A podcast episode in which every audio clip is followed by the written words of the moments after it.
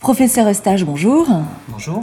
Vous êtes neuropsychologue et directeur de recherche de l'INSERM en charge notamment de la neuropsychologie cognitive, entre autres, et vous êtes président du comité scientifique de l'Observatoire B2V des mémoires. Euh, alors on s'intéresse aujourd'hui à la mémoire dans notre vie quotidienne. À elle seule, notre matière grise utilise 20% de l'énergie alimentaire consommée. Y a-t-il justement des aliments qui peuvent stimuler la mémoire et lutter contre l'oxydation? Alors il y a des d'abord des, aliments qu'il faut éviter, bon, qui sont des, disons des choses que l'on connaît maintenant. Euh, éviter euh, manger trop gras, manger trop sucré. Ça, ce sont vraiment des consignes d'hygiène de vie qui sont fondamentales. Et puis après, il y a des pistes, euh, les oméga 3, le poisson, etc. sont des, sont des petits plus, mais qui ne vont pas changer euh, fondamentalement le fonctionnement de notre mémoire. Le sommeil euh, joue-t-il un rôle important dans la mémorisation et puis aussi pour consolider les acquis? Le sommeil joue un rôle absolument fondamental.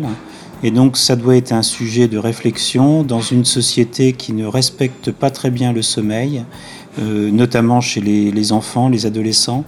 Donc c'est absolument indispensable, il faut avoir une bonne hygiène de sommeil pour que les acquis soient consolidés. C'est-à-dire 6-8 heures de sommeil Il y a des différences interindividuelles qui sont importantes. Il y a des gens qui ont besoin de pas beaucoup d'heures de sommeil, d'autres qui ont besoin de leurs 8 heures de sommeil, voire de leurs 9 heures de sommeil.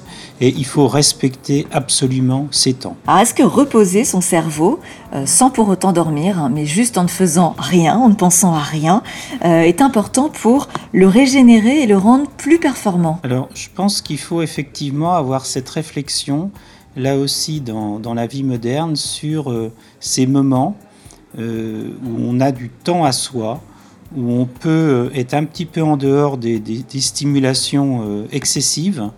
On pense parfois que la stimulation c'est bon pour le cerveau, mais c'est vrai qu'en même temps, pouvoir euh, revenir à soi, pouvoir se livrer à ses pensées, parcourir à la fois les événements du passé, mais réfléchir à ce que l'on va faire, c'est également très important.